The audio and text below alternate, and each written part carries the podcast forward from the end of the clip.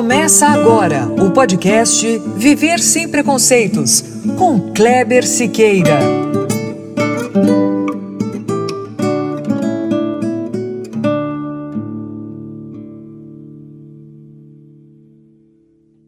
Muito bom, é isso mesmo. Começando agora o nosso podcast, episódio 18.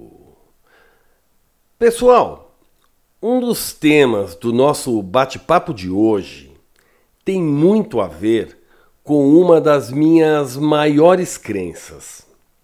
Às vezes eu me pego pensando qual será o melhor caminho para o verdadeiro desenvolvimento do Brasil. Eu penso, repenso e caio sempre naquilo que, para mim, seria a solução e onde eu apostaria todas as minhas fichas: o fortalecimento da educação na primeira infância. Obviamente que não é apenas disso que vamos tratar aqui. Mas educação de base é também uma das áreas de atuação da nossa entrevistada de hoje. Janine Rodrigues vai falar sobre diversidade na infância. Ela, que é escritora e educadora, é também fundadora da Piraporiando, uma empresa que aposta em novas tecnologias para educação. Tecnologias que ela utiliza em seu trabalho para reforçar a importância da educação antirracista, anti-bullying e sem preconceitos, dando às crianças a oportunidade de conhecer suas próprias histórias e também a pensar naquilo que desejam ressignificar. Janine, é um prazer recebê-la no Viver Sem Preconceitos.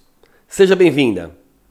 Olá, também estou muito feliz de estar aqui. Quero agradecer o convite para a gente dialogar aí, bater uma bola né, sobre um tema tão importante, tão atual, inesgotável. Né? Parece que quanto mais a gente fala sobre as temáticas da diversidade, parece que mais camadas vão se abrindo, vão se apresentando. Então, é não isso, acaba, né, né, né Janine? Não acaba, não acaba. Assim, é realmente um tema inesgotável, né, na sociedade. Parece que para cada porta que a gente abre tem outras duas fechadas que a gente tem que abrir também, né? É verdade, é bem essa sensação que a gente tem, o que por outro lado nos dá é, a sensação de que estamos avançando tem muito ainda que, é, que né, percorrer aí de caminho, tem muita coisa a ser reconstruída, né, desconstruída para depois reconstruída, mas com certeza a gente está dialogando sobre isso em tantos espaços da sociedade mostra que sim, estamos avançando, e isso é uma ótima notícia. E dá aquela sensação de que a gente está no caminho certo, né, Janine?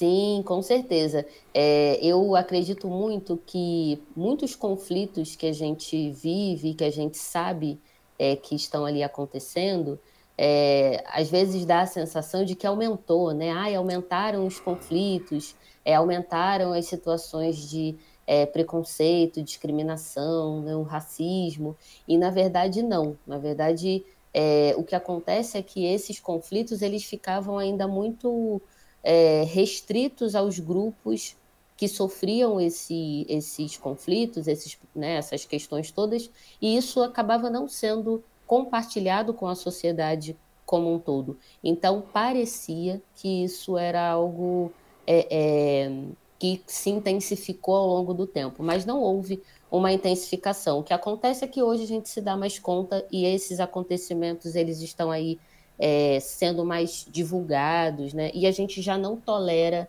muitas coisas. Né? É, no, no, é, a impressão que dá é que as pessoas dizem assim: ah, isso é novo, isso é novo. Não, não é novo. Ele já não é existia. É né? Ele só não era tão difundido, né? Com certeza. Basta a gente conversar e, e minimamente dialogar aí com os grupos minorizados. Né? Se a gente chegar para é, uma pessoa gorda se a gente chegar para uma pessoa que é gay, se a gente chegar para uma pessoa negra é, e falar sobre todos os problemas, né, todos uh, os conflitos sociais que essas pessoas viveram, com certeza essas pessoas vão dizer que isso não começou agora é, e que isso é, é, não é algo novo. O que acontece é que é, esse, esses conflitos ficavam ali, né, presos ali, ah, restritos a esses grupos minorizados. E até já aproveitando Exato. aqui o gancho, é, hoje mais cedo eu ouvi uma conversando com uma professora é, e ela falou, ah, e por que, é, que a gente fala grupos minorizados, né? E não é, os grupos que são de fato menores. E isso é uma coisa importante da gente entender, né? Os grupos que são minorizados não é que eles sejam é, efetivamente menores na sociedade. Por exemplo, a população brasileira é Sim. composta por maioria né, de negros e, e pardos. Mas ainda assim, esses grupos eles são forçadamente minorizados pela sociedade. Eles são tratados como se fossem menores, Sim. mas eles não são, na verdade, na, na sua essência, né? Não são grupos que de fato são menores. Na verdade, é a forma como eles são tratados mesmo, né? É o menor no sentido do inferior, né? Exatamente. É. E ainda que em, em número, né, é, fosse um grupo quanta, é, é, do ponto de vista quantitativo, ainda que fosse menor, é, isso não dá o direito é, de né, nenhum tipo de preconceito, racismo e discriminação. Ô Janine, a gente já entrou entrando, né? já chegou chegando. É, já né? chegou chegando aqui. Mas assim, aqui no Viver Sem Preconceitos, a gente tem o hábito, tá? De pedir que os nossos entrevistados se apresentem. Eu não pedi para você, mas eu estou pedindo agora, né? Eu queria que você falasse um pouquinho mais sobre você, sua formação, suas atividades, o que, que mais você pode falar de você para gente? Bacana. Bem, é, eu sou uma mulher negra, filha da dona Jurema e do seu João, é, que teve uma infância muito bacana. Eu acho que foram é, anos assim da minha vida que até hoje são, foram, são esses anos que me sustentam enquanto pessoa. Então, muito do que eu aprendi, do que eu vi na infância, é, tem reflexo na pessoa que eu sou hoje. É, eu me formei em gestão socioambiental, sempre fui uma pessoa muito ligada aí às questões da sustentabilidade é, ambientais e trabalhei durante 12 anos na área ambiental com licenciamento de projetos ambientais. E foi nessa época também é, que, por conta do, dos conteúdos do licenciamento ambiental serem é, escritas que são muito técnicas, né? Quem não é daquele dia a dia, às vezes olha para aquele documento e acha meio chato de ler, mas é muito importante a gente entender qual é o impacto de uma hidrelétrica, de uma linha de transmissão, de um parque eólico, a sociedade precisa entender, né, até para ela desenvolver a sua consciência de conservação. E aí, durante esse trabalho, eu criei uma estratégia que era pegar um conteúdo técnico e criar histórias literárias para esse conteúdo, para aproximar um pouco mais as comunidades é, do entorno ali do empreendimento do que estava acontecendo e do que esse documento estava dizendo. Então, em vez de só dizer friamente que naquele território ia ser instalada uma hidrelétrica e que a, a, a comunidade teria uma desapropriação de terra. Eu comecei a personalizar esses acontecimentos. E sempre também com essa coisa da diversidade que sempre fez parte da minha vida, né? Desde a infância, minha família é a típica família brasileira, né? Que tem brancos, negros, indígenas. E no licenciamento eu trabalhei com comunidades tradicionais, então população ribeirinha, quilombola, população indígena, agricultores. É, e em 2013, por conta disso tudo, eu acabei publicando um, uma das minhas histórias e que depois, né, de 2013, deu origem aí a Piraporeando, que é o trabalho que eu estou aí realizando desde 2013. Então, é, é um, um, trabalho que me deixa muito feliz de conviver com a infância, com os educadores e com a temática da diversidade. Legal. Ô, ô Janine, você falou agora que você trabalhou em comunidades, né? Ah, na verdade, você trabalhou, se não me engano, você trabalhou por mais de 12 anos em, em diversas comunidades, como quilombolas, indígenas, ribeirinho, não é isso? Isso, exatamente. E eu, eu, eu sempre acho que aquelas pessoas que muitos consideram como diferentes têm algo a nos ensinar. Eu tenho certeza disso, na verdade, eu não acho, né? É, no que diz respeito à diversidade na infância, Essas populações têm mesmo algo a ensinar para gente, Janine? Com certeza. É uma das coisas que eu sempre gostei muito de dialogar com criança e adolescente, né, infância e juventude, e também com os adultos, né, é que a gente precisa fazer uma reflexão sobre o que, que é diferente. É, porque quando eu falo que uma coisa é diferente ou alguém é diferente, eu preciso de uma referência. Né? Eu preciso é, de um comparativo para eu dizer que aquela pessoa ou aquele objeto, né, enfim, é, aquilo é diferente de alguma coisa. Eu só consigo falar de diferença quando eu tenho uma referência. Então, acho que a primeira coisa é essa reflexão de não há diferença. O que existe é diversidade. E isso pode parecer uma coisa muito óbvia, mas isso faz muita diferença quando a gente fala de educação. Né? Quando a gente é, pensa no, na, na importância da diversidade na educação, a primeira coisa é que a gente já não considera o outro ou a história e a cultura do outro como uma história diferente, e sim como uma história diversa. Porque se eu considero o outro, a história do outro diferente, eu estou dizendo que a referência sou eu. E a gente vê isso na educação, por exemplo, quando a gente pensa numa visão eurocentrada da educação. Né? Quando a gente tem as referências da ciência, da tecnologia, da pesquisa, da literatura, é, se, se a gente considerar que todas essas referências são exclusivamente eurocentradas, a gente também começa a entender um pouco as raízes dos preconceitos, da discriminação, do racismo na educação brasileira. Então, imagina uma criança que desde a educação infantil lá, né, desde ali que ela entrou na escola até ela concluir o ensino médio, todas as referências que ela teve é, são de é, pessoas brancas heteronormativas. É, quando, na verdade, nós temos homens, mulheres, é, pessoas que têm algum tipo de deficiência física, é, população indígena, ou seja, os saberes eles são diversos, só que na construção da educação muitas vezes eles são é, segregados. E aí a gente tem uma única referência. Então, isso é tudo. Quando a gente liga a televisão e a gente só vê pessoas brancas, heteronormativas, isso é educação. Inclusive, uma coisa que a gente fala pouco e que é muito importante é a educação do olhar. Tudo é educação.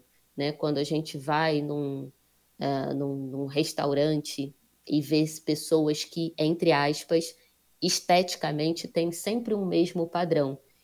Esse olhar dessa criança, desse jovem, desse estudante, está sendo educado. E ela começa a, a, mesmo sem se dar conta, ela começa a achar que em determinados espaços ela vai ver um, um certo padrão de pessoas. Isso do ponto de vista estético, social, econômico, e em outros espaços, como na rua, no crime, na violência, ela vai ver um outro tipo de, de pessoas. Então, e isso não é isso não é aleatório. Começa a padronizar um pouco, né?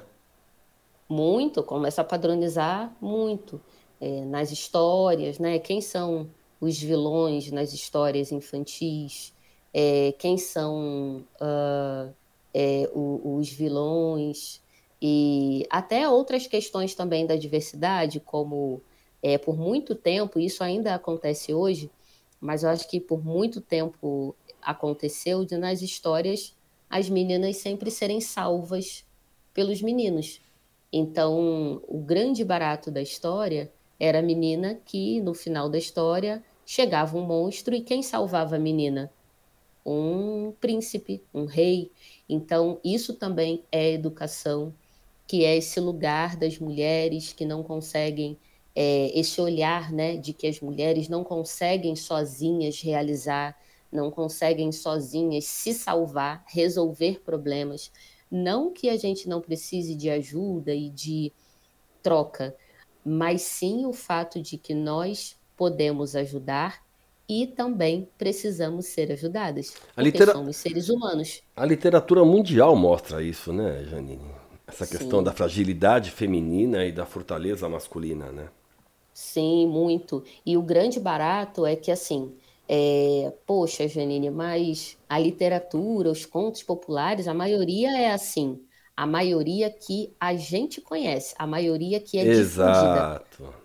Porque se a, gente, se a gente começar a pesquisar e a ler os contos africanos, asiáticos, sobre os grandes guerreiros e as grandes guerreiras, se a gente pesquisar, por exemplo, a tradição griot, é, e, enfim, tanta, uma infinidade aí é, de, de literaturas, de contos populares pelo mundo afora, onde as mulheres também vão para a guerra, as mulheres também são as responsáveis por prover alimento.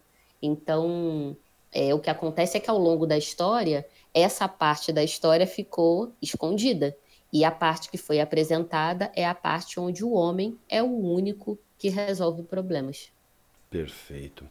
É, lá no começo do, do, programa, eu falei do Piraporiano. Sim. Em que momento da sua vida entra o Piraporiano? Aliás, conta pra gente. Tudo bem, conta pra gente em que momento ele entra na sua vida. Mas também explica o que, que é o Piraporiano e de que maneira vocês utilizam novas tecnologias para reforçar a importância de uma educação que seja antirracista, anti-bullying e sem preconceitos. Certo. É, bem, o trabalho né, com, a, com a Piraporiando começa em 2013, ainda como uma consultoria.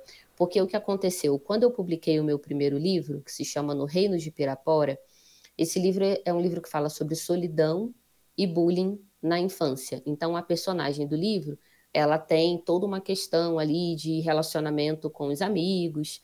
E na época, é, era um, uma época que se começou a se falar muito sobre bullying. Tinha um programa na televisão que tinha um quadro só para falar sobre bullying.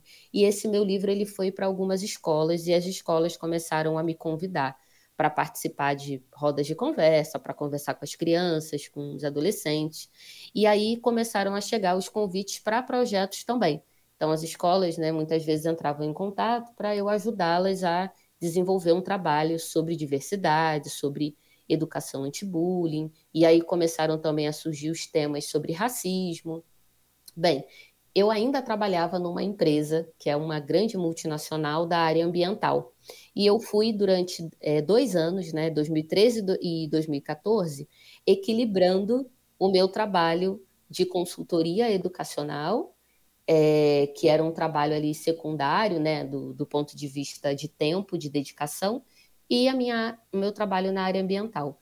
Em 2015, eu precisei escolher. Falei, bem, ou eu sigo aqui e vou investir meu tempo nesse trabalho de educação para a diversidade, é, porque senão também ele não vai crescer, ele não vai se desenvolver. E aí, em 2015, eu formalizo, então, a Piraporiando, que começa nesse apoio, nesse trabalho com as escolas, para trazer para o currículo as temáticas de diversidade. Isso lá em 2015, onde o tema diversidade na educação ainda era quase que nenhum, era realmente algo. Estava sozinha? É, muito, muito, novo. E... Eu me, é, eu me não, não me senti sozinha, assim, não. Tem um, uma coisa que eu acho que foi difícil no início, porque eu comecei por causa dos meus livros, né? Eu sempre gostei muito de escrever literatura e tudo começou também por conta dos livros e dos personagens. E eu bati em muitas portas é, de muitas editoras, sabe? E é um tratamento muito frio, ainda nos dias de hoje. É, eu tinha uma ideia muito romantizada uh, do que era publicar um livro, conversar com uma editora. É, eu tinha na minha cabeça que as editoras amavam é, esse universo da literatura e é business, né? Na real, é negócio. É só negócio. Então, é negócio. São, tem editoras, e, e muitas até, eu acho até que hoje com um número muito mais expressivo, que de fato são apaixonadas pelo, pela literatura e tudo mais, tem. Mas é, é, é não, não é a maioria, e, e, é isso, assim, né? É muito quem é, é, quem, quem é você, se você é conhecido ou não, se você escreve na estrutura que você que ela acha que você tem que escrever. É, você tem pouca autonomia de escolha, então é difícil você poder é, escolher o seu ilustrador e né, o ilustrador da história. Então, foi uma frustração. Né? E eu lembro que no início, uh, como as escolas começaram a adotar os, os meus livros, eu ia muito para evento literário. E chegava aquela coisa, né, dos autores ficarem nos hotéis e todo mundo junto. E, e eu, em muitos eventos, eu fiquei muito sozinha, né, porque eu não era conhecida. Eu estava eu era estranha no ninho, né, naquele, naquele cenário. Então, ia todo mundo assim, aí ficava aquele grupinho, ai, todo mundo ia almoçar junto, ia jantar junto. E na maioria das vezes eu ia sozinha, quando eu ia ver todo mundo já tinha saído junto, eu tinha ficado para trás. E isso ainda acontece nos dias de hoje. É um ambiente muito hostil, de muito, jo é, muito jogo de interesse e muito frio, sabe? Por isso que eu criei a Piraporeando, assim, porque eu queria muito eu acreditava muito no potencial do, do trabalho é, e eu queria muito tentar fazer as coisas de uma maneira mais afetuosa, inclusive na relação com as escolas, com os professores, sabe? É, e, e, lembro assim de ouvir coisas de tipo, ai, porque né, teve uma atividade aqui na escola é, com fulano de tal, conhecido, mas chegou aqui, ele não queria chegar perto das crianças porque a criança gritava, ou a criança pulava, ou a criança isso, a criança aquilo. Então, existe um distanciamento entre a realidade desse universo e aquilo que muitas vezes é vendido como imagem também. E eu sou uma pessoa que eu não tenho muita paciência para essas coisas assim. É... Eu não sei, uma... eu amo a infância, sabe? E acho que educação e diversidade de verdade é algo fundamental. Então, a Piraporeando surgiu nesse nesse contexto todo, no início, eu não pensava em publicar os meus livros pela própria Piraporeando. A minha ideia inicial era a Piraporeando ser a parte do educativo e os livros serem publicados por uma editora e tudo mais. Só que começou a ficar tudo tão difícil e eu falei, olha, vamos incluir aqui também a atividade de publicação de livros. E foi a melhor decisão que eu tomei. A editora Piraporeando. É, pois é. A gente tem a linha do educativo, que é a EdTech, né, que são empresas de, é, que usam a tecnologia em prol da educação. Então, até te respondendo aí uh, o que você falou, como que a gente trabalha hoje, é, hoje o nosso trabalho ele é, tem como principal objetivo uh, construir conteúdos e experiências para uma educação de diversidade. Então, a gente tem uma produção de conteúdo que é para ajudar na formação dos professores, para orientar os professores em como eles podem desenvolver atividades na escola que também considerem a diversidade, porque às vezes falar de diversidade não é fazer um projeto à parte, porque senão fica exótico, né? Fica uma coisa descolada da, do dia a dia. E aí não pega, não, não gera engajamento. Acho que a grande é, sacada é ver o que, que a escola já está fazendo e que a gente consegue ali incluir temáticas da diversidade nas dinâmicas, no currículo. E tem as obras literárias, né? Atualmente nós temos seis obras literárias, tem algumas escolas que desenvolvem projetos baseado aí no livro, baseado nas obras literárias que nós temos, e a gente está agora é, produzindo uma série animada, é a nossa primeira série animada, que vai, é, é, que vai ser lançada no início do ano que vem, uma série que fala sobre os objetivos do desenvolvimento sustentável, está ficando super bacana. E é isso, é falar dos objetivos do desenvolvimento sustentável para as crianças, principalmente para a primeira infância. Então, a nossa proposta é essa, né? Conteúdos e experiências, as oficinas, as formações, para é, fomentar a diversidade na educação. Escolas públicas ou particulares ou ambas? As duas, as duas. Nas escolas públicas, a gente geralmente faz parceria com a Secretaria de Educação, porque geralmente quando um projeto, um conteúdo, ele vai para uma escola pública de um município, então geralmente ele vai para todas as escolas públicas daquele município. Então, nesse caso, a nossa relação ela é mais diretamente com as secretarias de educação daquele município. E quando é escola particular, aí geralmente a gente já faz um, um projeto, né, uma proposta que é negociada diretamente com a escola particular. E como é a receptividade das crianças? Ah, é a melhor parte. É a, a cerejinha do, do bolo, assim, sabe? Você tem é, atividade gente... direta com as crianças? Tenho. Agora que a gente tem uma, uma quantidade de demandas um pouco maior, eu confesso que eu, Janine, tenho tido pouco tempo de eu estar ali na oficina presencialmente, né? A gente tem uma equipe, dependendo às vezes do tamanho do projeto, é, quando ele é às vezes em outro estado, a gente tem parceiros em outras cidades também. É, então, no início, né, isso é uma coisa que eu sinto falta, porque no início da Pirapuriando, uma coisa que acontecia é que eu mesma ia fazer a oficina, eu mesma ia na escola, e aí, conforme né, as coisas também foram crescendo e tal, a gente foi trazendo mais pessoas para a equipe. Agora, a receptividade é incrível, porque as crianças elas criam uma conexão muito forte com o personagem. Por isso que o nosso trabalho ele é muito baseado em histórias. É, nas histórias né, que com certeza se relacionam com a vida de qualquer pessoa, não só das crianças, e isso gera uma ligação, um afeto né, entre o leitor e, e, e, a história e o livro, e a gente aproveita esse relacionamento com a história e com o personagem justamente para trabalhar as temáticas da diversidade. Então, já teve de tudo, assim, eu recebo muita carta de criança, recebo presentinho no dia do meu aniversário, já aconteceu mais de uma vez de, por exemplo, é, a criança comemorar o aniversário e aí o tema do aniversário ser o tema do personagem do livro, sabe? Coisas assim que é, já aconteceram coisas tristes também, né? Nesse, nesse contexto. A gente conheceu aí duas, conheceu mais de perto, né?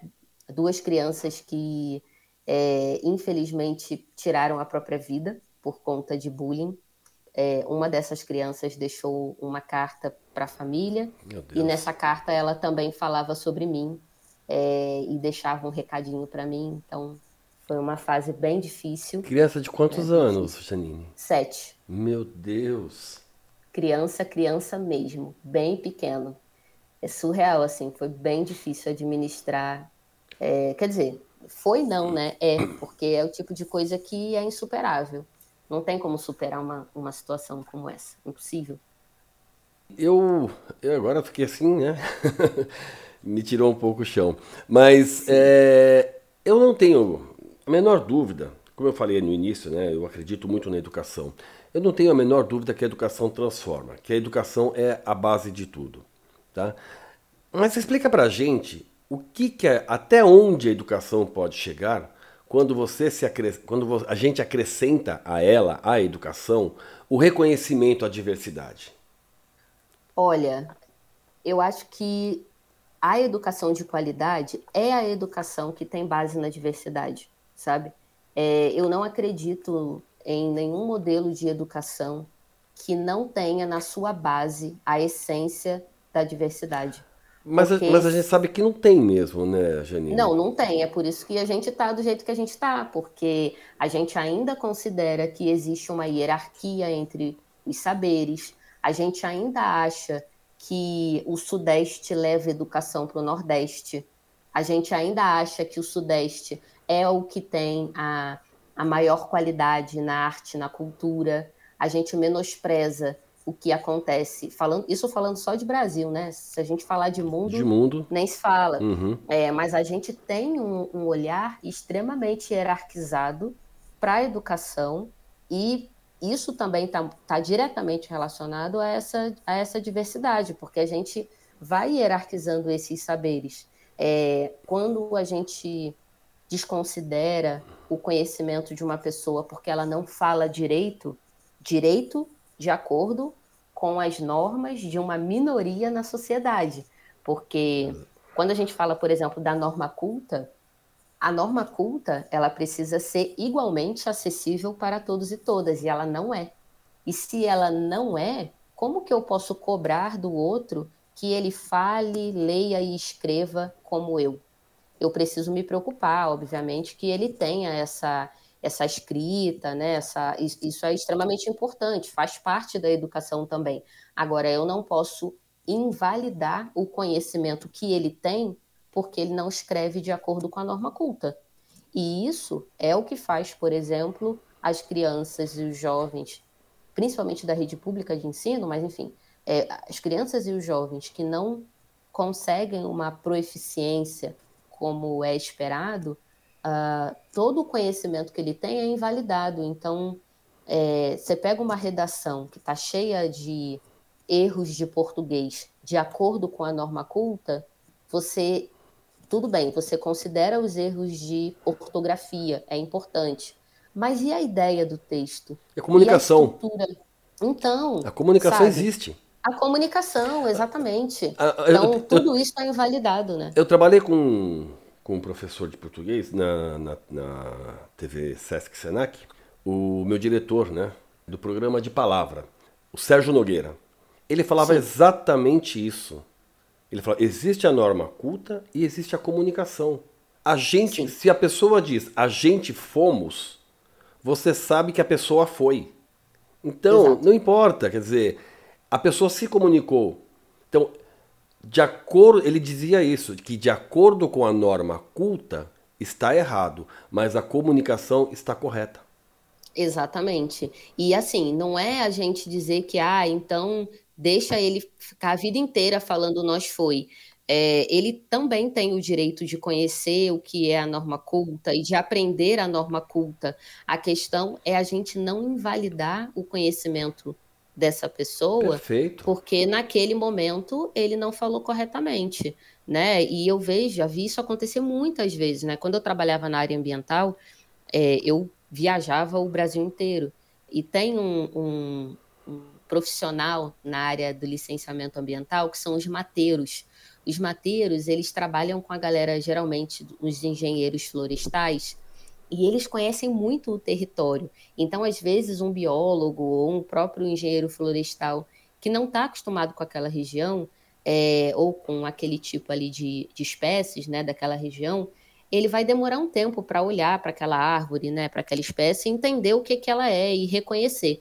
O mateiro, ele trabalha sete dias por semana ali. Então ele conhece, ele bate o olho num tronco, num formato de folha, e ele sabe qual é a espécie. E é fantástico. Eu fico encantada com o trabalho dos mateiros. Agora, é um profissional que é valorizado? Não. Por quê? Ele fala nós foi, muitas vezes, né? Não todos. Mas é isso, fala nós foi, né? É, nós tá, enfim, não fala de acordo com a norma culta. Vai numa reunião com uma instituição ambiental, Aí fica todo mundo tenso, porque, ai meu Deus, ele fala errado, vai falar errado na frente. Não, fulano não pode na reunião com o cliente porque ele não tem postura. O que, que é isso? Que, que postura? Ele tem, ele tem muito mais conhecimento naquela situação ali, ele tem muito mais conhecimento do que alguém que fez uma faculdade de engenharia, não desmerecendo a academia, tá?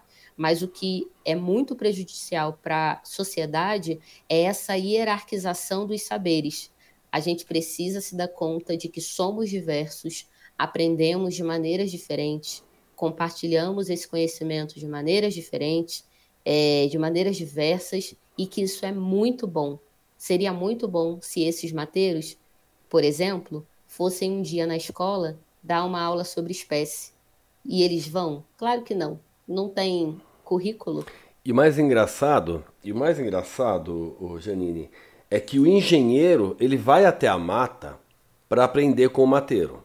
Ele Exatamente. vai para absorver. Ele vai lá, ele absorve vai. e quando ele vai para a academia, quando ele vai para a reunião dele, ele não leva o mateiro, porque quem tem que passar Sim. aquela informação é ele. Quem tem Exatamente. que passar aquele conhecimento que até aquele momento ele não tinha é ele. Exatamente. Só que aquele Com conhecimento certeza. não é dele. Ele acabou de aprender. Né? Exatamente. E aí que é acontece a exclusão, loucura. né? É, claro, e aí a gente vê, por exemplo, é, profissionais que têm uh, um conhecimento tão, tão importante, tão legítimo quanto alguém que tem uma graduação, mas aí é técnico ou né, só tem o um ensino médio, é, e trazendo para outras esferas aí da, da diversidade, né, da, é, é tem toda uma, uma outra questão, às vezes, que é estética, é, ou até mesmo étnico-racial, Uh, tem, sim, são muitas coisas e isso tudo a gente pode construir, a gente pode educar a sociedade para reconhecer a diversidade, reconhecer que a diversidade ela é muito rica é, e que ela é inerente a, a qualquer sociedade. É, ela não depende de opinião, né? Porque tem isso também, né? Ai, mas eu não concordo. Gente, concordar com o quê? Né? Você não tem que concordar. Não é uma questão de concordância, querido. Entendeu? É uma questão de humanidade, sabe? É, os saberes dos povos africanos, durante anos, foram, é, foram apropriados, foram difundidos como sendo saberes europeus. Né? Então, ciência, o próprio berço da mitologia, né, que ah, o berço da mitologia é a Grécia. É, nem vou dizer que é ou não é, mas a questão é por que, que é o berço? Né? Por que, que não existe um consenso na literatura sobre qual é o berço da, da, da filosofia?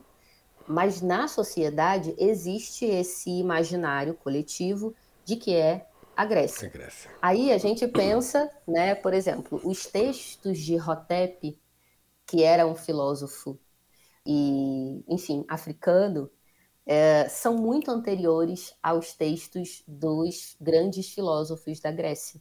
E aí, é, como, por quê? Se, se a única referência é porque o, o que a gente conhece de mais antigo sobre filosofia é o que veio da Grécia, então esse, é, é, essa ideia já cai, porque tem coisas muito anteriores a esses filósofos gregos que vieram do território africano. Né? Inclusive, eh, a Bíblia tem um, uma frase muito conhecida que é: Conhecereis a verdade e a verdade vos libertará. Quem disse essa frase? Jesus Cristo. Não, isso é um ditado egípcio. Você vai encontrar essa mesma frase em diversas literaturas egípcias, porque isso é um ditado egípcio. E aí também uma outra coisa importante é a gente falar dos saberes, né? Os saberes eles circulam pelo mundo. Então eu não sou nenhuma especialista é, em, em, religiões cristãs e é, nem na própria Bíblia, mas o que eu acredito é, e outros estudiosos acreditam também é que os saberes eles viajam. É igual conto popular, né? Uhum. O mesmo conto popular ele é contado aqui no Brasil de um jeito, aqui no, em São Paulo de um jeito, em Minas de outro jeito. Então, é assim desde que o mundo é mundo.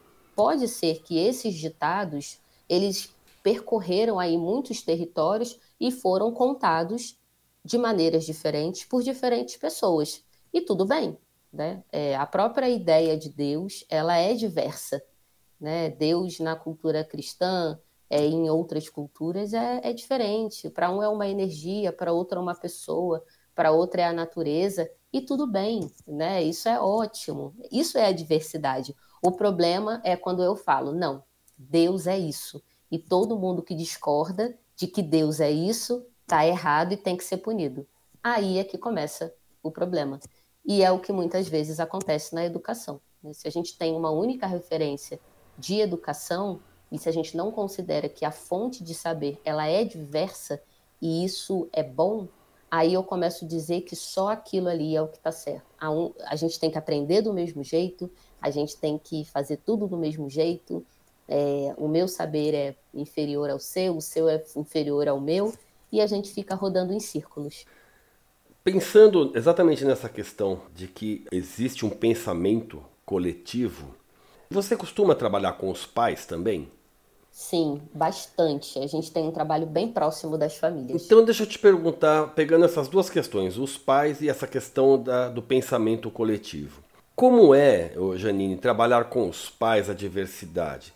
Como fazer um pai entender que o fato do filho ou da filha dele ser trans é algo natural, apesar do mundo inteiro achar o contrário disso? Olha, é muito difícil, porque durante muito tempo, e até nos dias atuais também, mas eu acho que antes ainda era pior, que era a gente não poder falar sobre o assunto. Não é nem que a gente vai concordar ou discordar ou isso ou aquilo, não. É o fato de você ser proibido de tocar no assunto. Eu acho que esse é o maior perigo para o conhecimento, quando a gente não pode falar sobre. é, é, isso realmente vai estagnar tudo que a gente pode imaginar sobre educação. É, e eu acho também que as famílias elas precisam de suporte da sociedade como um todo para também entender esses termos, né? Ninguém vira uma chavinha do dia para a noite é, e deixa de ser, sei lá, preconceituoso e, ou existe um processo, né?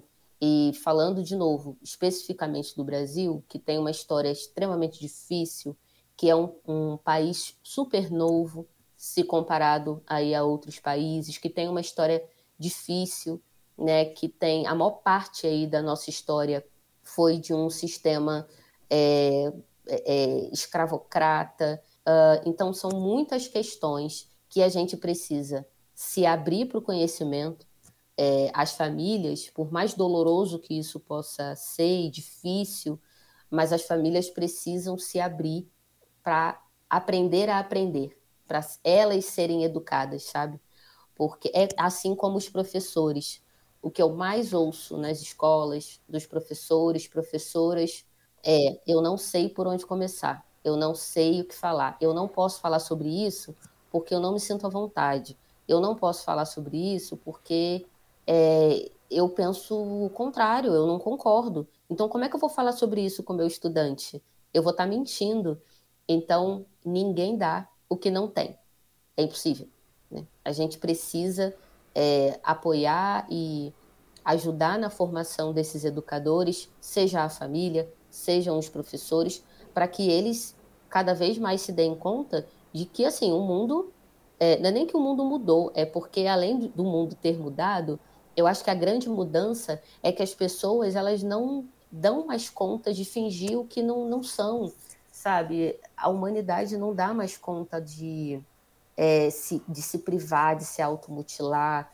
É, então, ou ele vai ser aceito, amado, é, e aceito nem é a palavra, né? Eu não gosto dessa, desse termo, mas ou ele vai fazer parte respeitado. Daquela... respeitado, exatamente. Ou ele vai ser respeitado e vai ter uma vida digna, é, ou muitas vezes ele não vai dar conta, porque tem gente que dá conta de lidar com a rejeição, é, que vai elaborando isso. Tem gente que não dá conta. Né? Ô, Janine, então, mas, mas como, como preparar um professor que é preconceituoso? É, é o preconceito ele está impregnado na sociedade. Eu acho que a primeira coisa é equilibrar essa coisa do aprender e de ter cuidado com essa culpa também, né? Então, é, essa conta não pode ser colocada só ali na conta do professor. Então, a sociedade é preconceituosa, é machista, é racista, é homofóbica. Então, enquanto sociedade, estamos no mesmo barco. O que eu acho é que, assim, as instituições, principalmente as públicas, né, porque aí eu acho que é onde entra a política pública, não pode cada um achar que vai fazer de um jeito e quem tem recurso faz o que tem que fazer, quem não tem recurso, né, acaba pagando aí, tendo prejuízo e tal. Não, eu acho que a gente tem que ter política pública é, de formação dos professores nas temáticas da diversidade. É, eu, eu acho, por exemplo, muito complicado que as escolas ainda não tenham professor, é um número significativo de professores que saibam é, libras. Então, muitas vezes o professor ele só vai pensar é, na comunicação com libras quando ele, recebe um aluno surdo. Mas aí ele tem que aprender do dia para noite, ou ele tem que, ou a escola tem que contratar alguém. E assim, a escola. É a casa com goteira, né? É casa com goteira, exatamente. Só percebe no dia da chuva. Não pode ser assim. Educação não pode ser assim. Óbvio que a gente não vai, é, em, em, sei lá, pouco tempo, dar conta de todos os temas. Mas a gente tem que ter um planejamento. Olha, é, esse ano a gente vai se estruturar nessa temática. É, temos 10 professores pelo menos 50% dos professores, se não todos, precisam entender Libra, porque a escola precisam saber Libras. É, porque a escola ela tem que estar preparada para todos. Ela não pode esperar, é, é, é ela não deveria, né? Esperar é, é, chegar ali na, na escola alguém que é surdo ou que tem né, alguma outra questão e às vezes ah, mas eu não estou pronta, né? Então eu sei que isso é gradativo, mas justamente por ser gradativo é que a gente precisa de um planejamento. Então, tem legislação antirracista, tem legislação anti-bullying. Então, a gente já tem é, um conteúdo que a gente precisa entender. Então, assim, primeiro passo, o que, que diz a lei? Né? O que, que diz a lei federal do, dos programas anti-bullying nas, nas escolas? O que, que diz a lei 10.639, que fala sobre o ensino da cultura africana e afro-brasileira nas escolas? Aquilo já é um primeiro passo e é um primeiro passo importantíssimo, porque foi muito difícil, foi um trabalho de muitos grupos, né, de muito movimento social para a gente ter a lei 10.639. E ainda assim a gente conhece escolas que nunca tinham escutado falar dessa lei. É, então é muito importante ter um planejamento e entender que quanto mais tempo a gente demora para começar esse trabalho, mais tempo a gente vai demorar para ver o efeito desse trabalho na sociedade também. E eu gosto muito dos quatro seis da Unesco, que fala sobre quatro elementos que qualquer criança, qualquer jovem, ele vai precisar ter para se desenvolver nesse mundo aí do futuro, que já é um futuro presente, né? Então, os quatro seis são comunicação, crítica, convivência é, e criar, né? Saber criar.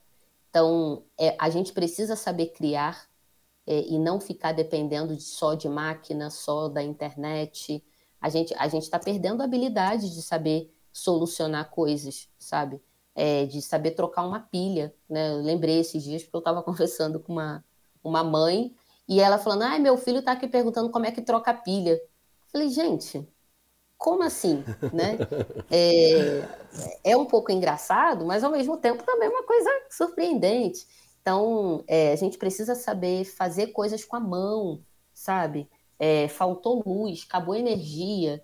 E aí, você não faz nada, você não sabe às vezes nem pegar num lápis para escrever um, um, bilhetinho lá de socorro, entendeu? Ah, acabou o WhatsApp, ai, não, como é que eu vou escrever? Gente, sabe, tem mil formas. Então, a, a, o criar está ligado à nossa capacidade de criatividade. Se você não cria, você também não, não exerce, não desenvolve sua criatividade. Então tem que saber criar, tem que saber se comunicar. E para você saber se comunicar, você tem que ter empatia. É muito difícil, ou você vai ter uma comunicação muito precarizada se você não tem empatia. Porque comunicação não é só verbal, né? É corporal, é comportamental. Enfim, a comunicação é toda uma complexidade. E é muito difícil nos dias atuais é, pessoas que não sabem se comunicar ou que não consideram o outro, que não têm empatia. É, crítica, né, análise crítica é algo fundamental. Haja vista aí o sucesso das fake news. Por que, que as fake news tomaram aí a proporção que tomaram? A, gente, a nossa análise crítica ela está muito precarizada também. Né? Aquele tempo da gente olhar para alguma coisa, minimamente analisar é, antes de passar para frente, ou antes de tomar uma decisão com base numa coisa que a gente ouviu alguém dizer. Quem é esse alguém? Será que é mesmo? Né? Tem alguma prova daquilo?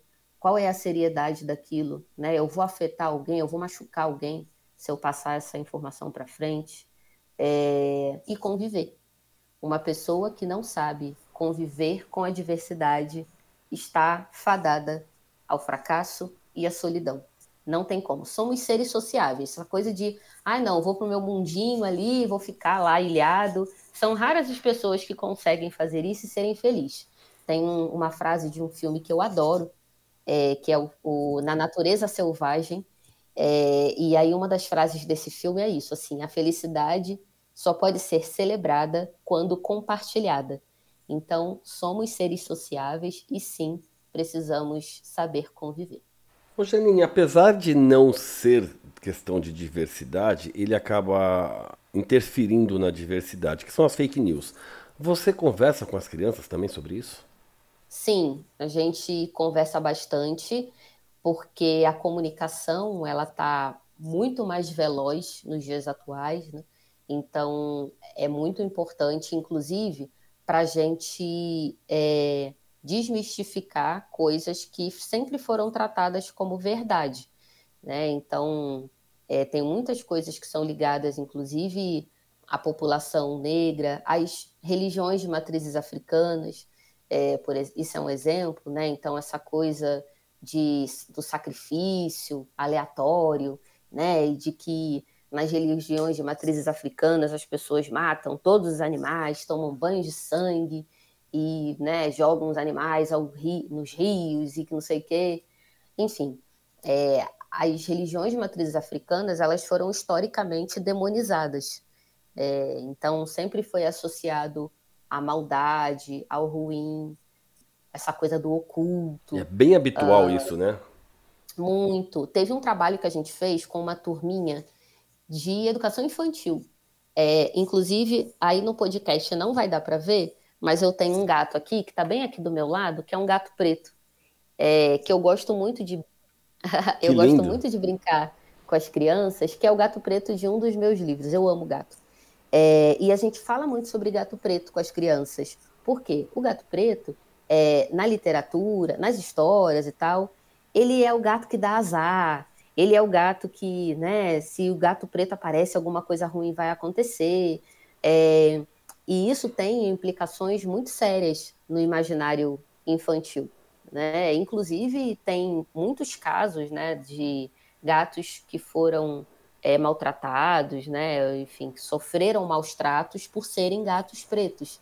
Então, a gente tem, eu tenho um livro que fala sobre o gato preto e o gato branco que convivem em mundos diferentes e que depois eles unem esses mundos e aí fica um mundo só, muito mais bacana e muito mais colorido porque eles estão convivendo juntos, sabe? Janine, então... existe uma estatística que mostra que gatos e cachorros pretos são menos adotados. Sim, As pessoas é pegam é menos, ou seja, é. até nos animais a cor negra existe existe o racismo e o preconceito. Sim, é essa é por isso que quando a gente fala de educação tá tudo interligado, né? É, não é só aquela a educação ela não acontece só no território da escola.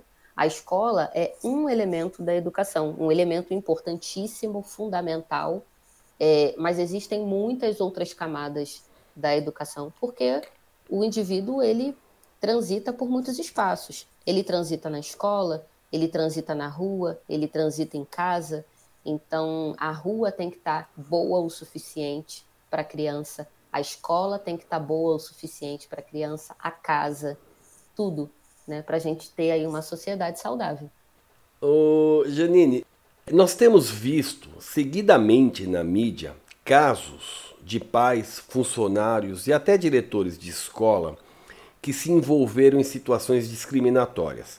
Pais que ligaram na escola porque o professor deu um trabalho com temática LGBT, ou porque os alunos decidiram fazer um trabalho com essa mesma temática.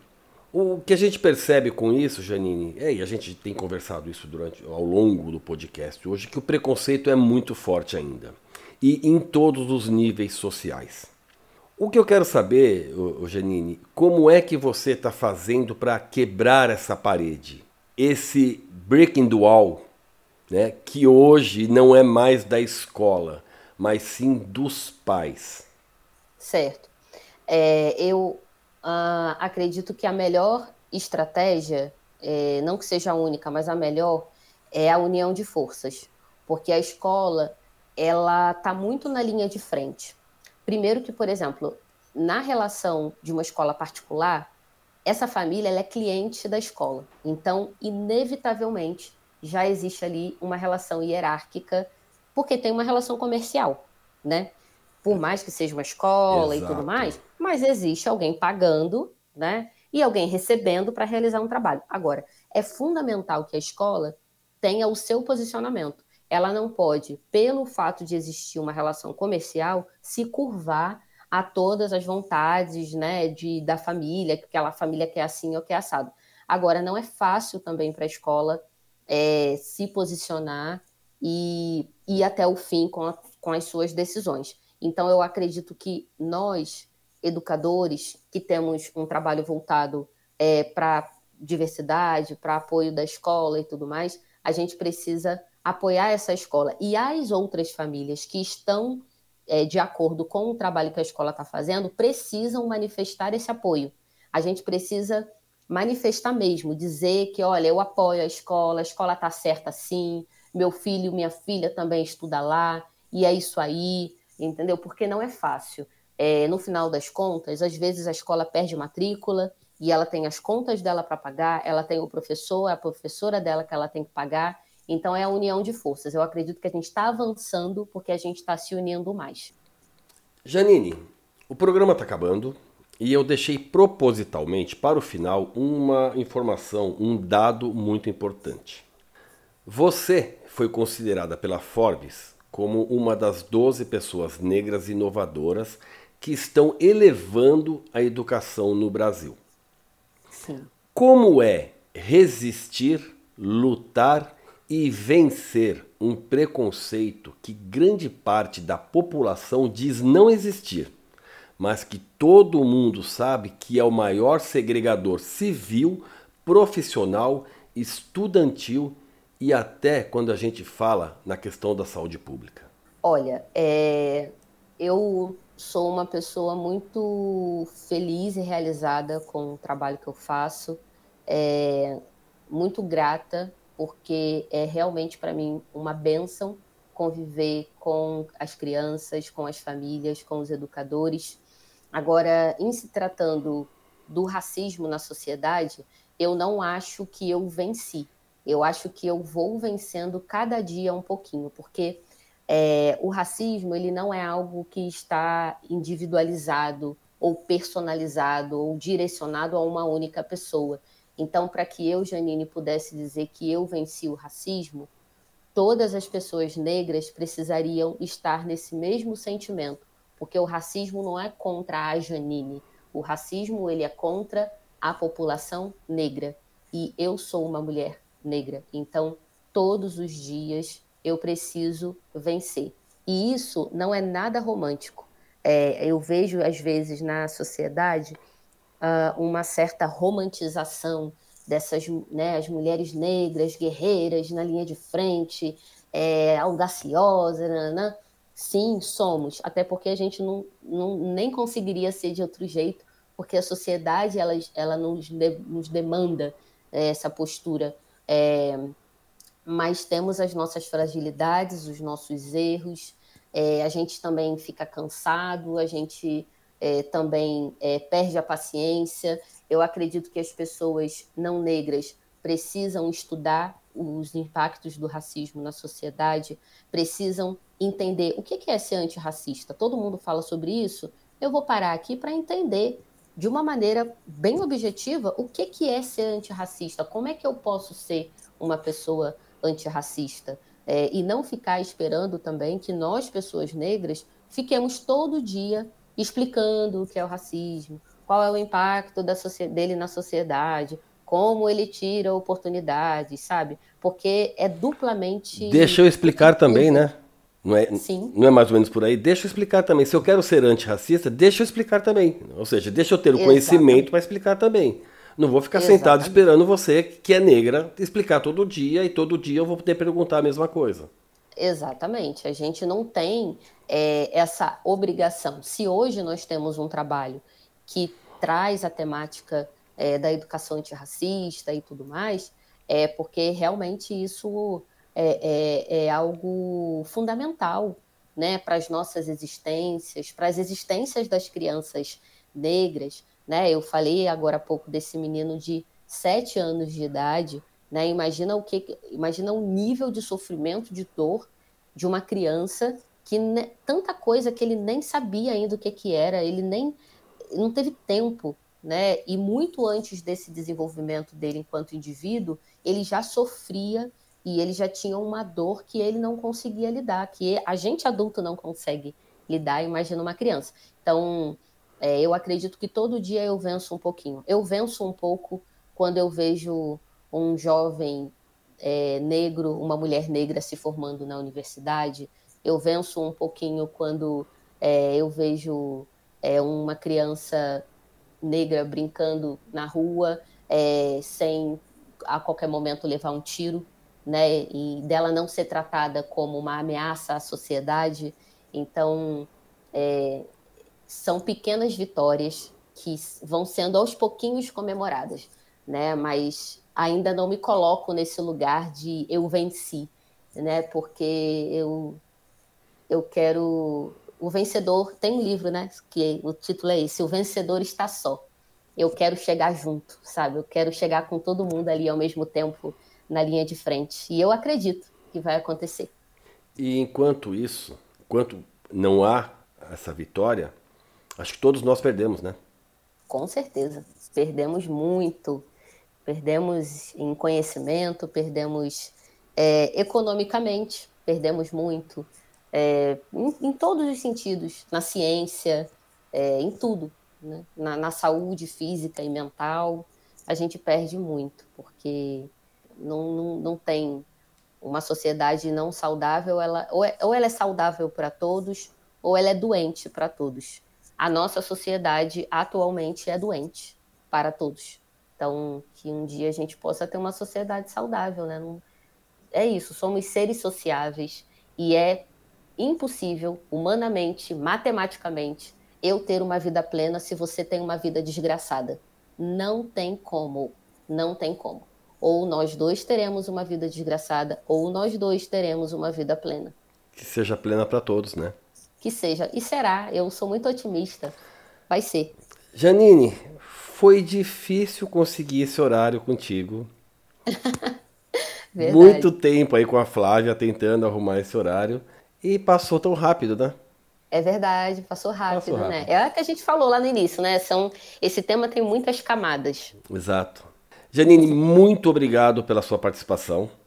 Tá? Eu só Obrigada. tenho a agradecer você. Ah, imagina, agradeço. Até, até mais. Tchau, tchau. Até. Tchau, tchau. E para todos vocês que nos acompanharam até aqui, muito obrigado. Espero que tenham gostado. De qualquer maneira, se você gostou ou não, vai lá nas redes sociais ou no site e deixe o seu comentário. Faça sua crítica. E não deixe de seguir o Viver Sem Preconceitos também no Instagram. O endereço é o mesmo do Facebook e do Twitter, arroba VS Preconceitos. Curta, comente, compartilhe. E não se esqueça, sempre que você for falar algo para alguém, pense se vai ajudar a construir. Porque se for para destruir, fique em silêncio. Bom, gente, é isso. Semana que vem, se Deus quiser, eu tô aqui de novo. E mais uma vez, muito obrigado por você ter chegado até aqui comigo. Até mais. Um abraço. Este foi o podcast Viver Sem Preconceitos, com Kleber Siqueira. Espero que você tenha gostado da entrevista. Para saber mais, acesse o nosso site www.viversempreconceitos.com.br. Lá tem notícias, textos, links para os nossos podcasts e tudo sobre preconceito. E não deixe de seguir, curtir e comentar nas nossas páginas, nas redes sociais Facebook e Twitter. Anota aí, arroba VS Preconceitos. Dê seu like, compartilhe. Vamos fazer do mundo um lugar melhor para se viver. Um lugar com menos preconceitos.